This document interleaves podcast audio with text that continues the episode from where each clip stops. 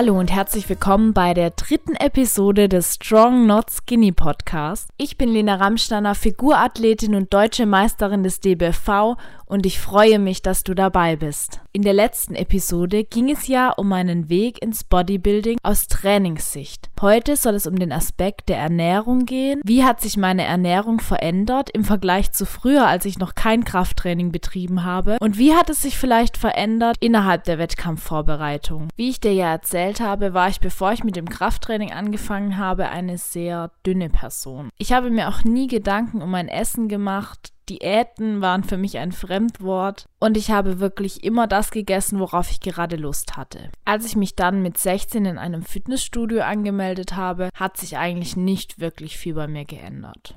Verändert hat sich meine Einstellung zum Essen, glaube ich, dann ab dem Zeitpunkt, wo ich auch meinen Social-Media-Kanal eröffnet habe, wo ich also wieder gezielt begonnen habe in Stuttgart während meines Studiums mit dem Krafttraining. Trotzdem war mir nie so recht klar, wie ich es jetzt dadurch schaffen kann, zuzunehmen. Die Trainerin in meinem ersten Fitnessstudio, die mir meinen ersten Plan gemacht hat, hat mir auch den ein oder anderen Tipp zur Ernährung mitgegeben. Und der war da, mach dir einfach nicht zu viele Gedanken es erstmal so viel, wie du kannst und möchtest. Und dann schreib dir einfach mal auf, was das ist, trage es in eine App ein und schau, wie viele Kalorien das sind. Gesagt, getan. Ich habe angefangen, meine Lebensmittel auch abzuwiegen, zumindest grob, um mir einen groben Überblick darüber zu verschaffen, was ich zu mir nehme und wie viel davon. Um dann ziemlich schnell zu merken, das ist zu wenig. Heutzutage weiß ich, dass mein Stoffwechsel besonders gut sein muss. Ich nehme inzwischen im Aufbau 4000 1000 Kalorien zu mir, um zuzunehmen. Und wenn ich an damals denke, dann waren das mit dem Hungergefühl knapp um die 2000 Kalorien. Und damit habe ich eben beim besten Willen nicht zugenommen. Ich habe also angefangen, über mein Hungergefühl hinaus zu essen. Das ging manchmal sogar so weit, dass mir geradezu schlecht war, aber mein Bauch hat sich, glaube ich, an die große Nahrungsaufnahme irgendwann gewöhnt und es fiel mir wirklich immer leichter und immer leichter, größere Portionen und mehr zu essen. Und die Erfolge, die ließen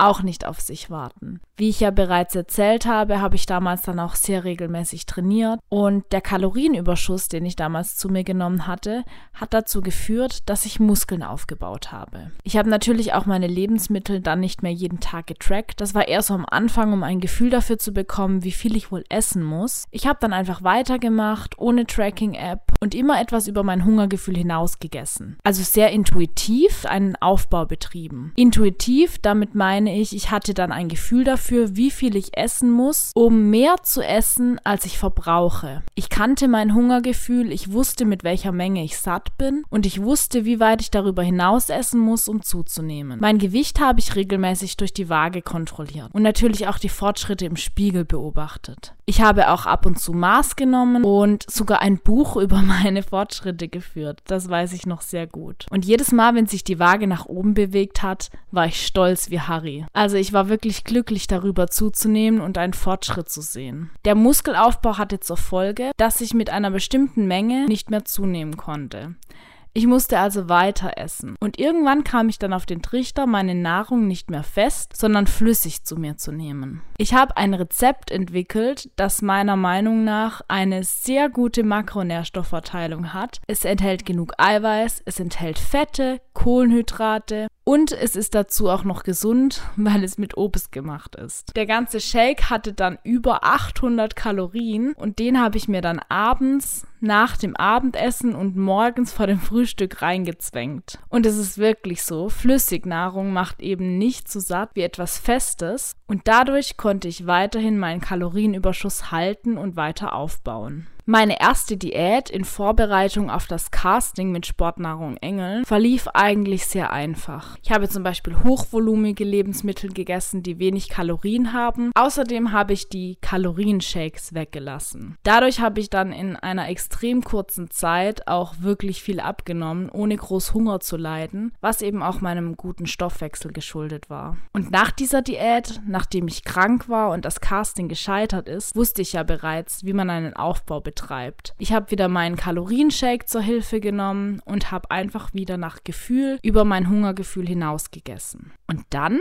dann kam Jenny. Meine Trainerin. Ich habe sie das erste Mal im September 2018 in Frankfurt getroffen. Sie hat mich damals gefragt, was ich täglich so esse und ich glaube auch schnell bemerkt, dass da noch nicht so wirklich Struktur bei mir drin ist. Ich konnte ihr zwar grob sagen, was ich täglich zu mir nehme, jedoch haben meine Lebensmittel Tag für Tag variiert. Ich hatte zwar so meine Leibspeisen, die sich in der Woche häufig wiederholt haben, aber grundsätzlich war meine Ernährung damals noch sehr vielseitig, was auch wirklich nichts Schlechtes ist. Denn ich hatte ja auch Erfolg damit. In Vorbereitung auf einen Bodybuilding-Wettkampf war es nun aber wichtig, dass ich mich an einen konkreten Ernährungsplan halte. Wir mussten wissen, wie viel Kalorien ich im Aufbau zu mir nehme, um später in der Diät die Kalorien gezielt nach unten steuern zu können. Aus diesem Grund fing ich dann an, meine Nahrungsmittel genau zu tracken. Ich hatte unterschiedliche Variationen in dem ersten Ernährungsplan meiner Trainerin und habe diese auch anfangs wirklich genutzt. Zudem durfte ich im Aufbau auch einmal pro Woche noch frei essen gehen ohne diese Lebensmittel zu tracken. Strenger wurde es dann in der Diät. Ab Januar in Vorbereitung auf den ersten Wettkampf im April musste ich mich wirklich ganz genau an meine Kalorien halten und die Lebensmittel genau eintracken. Irgendwann habe ich dann festgestellt, dass es mir am einfachsten fällt, wenn ich einfach jeden Tag dasselbe esse. Dieselben Lebensmittel und dieselben Mengen. So musste ich dann auch nicht mehr jeden Tag meine Tracking-App verwenden. Und genauso mache ich das übrigens auch in dieser Diät. Es erleichtert einem so viel, denn ich finde, gerade in einer Wettkampfvorbereitung gibt es Wichtigeres, als sich jeden Tag darüber Gedanken zu machen, was man isst. Zugegeben, die meisten Leute können es nicht nachvollziehen, wie ich monatelang jeden Tag dasselbe essen kann. Zum Mittagessen und zum Abendessen gibt's Reis mit Hühnchen oder Pute und grünen Bohnen, ganz selten auch mal Fisch. Morgens gibt's ein Porridge mit Obst in Form von Beeren und Nussmus, als Snack Reiswaffeln, ein Shake und abends dann noch Skier. Am Ende muss jeder für sich selbst herausfinden, ob diese eintönige Ernährung etwas für einen ist. Mir macht das nichts aus, im Gegenteil. Es hilft mir, den Kopf frei zu halten für andere Dinge. Vielleicht auch aufgrund meines Stoffwechsels fiel mir die erste Wettkampfdiät nicht schwer. Ich habe kaum Hunger gelitten im Gegensatz zu anderen Athleten und meine Form hat sich scheinbar von alleine verbessert.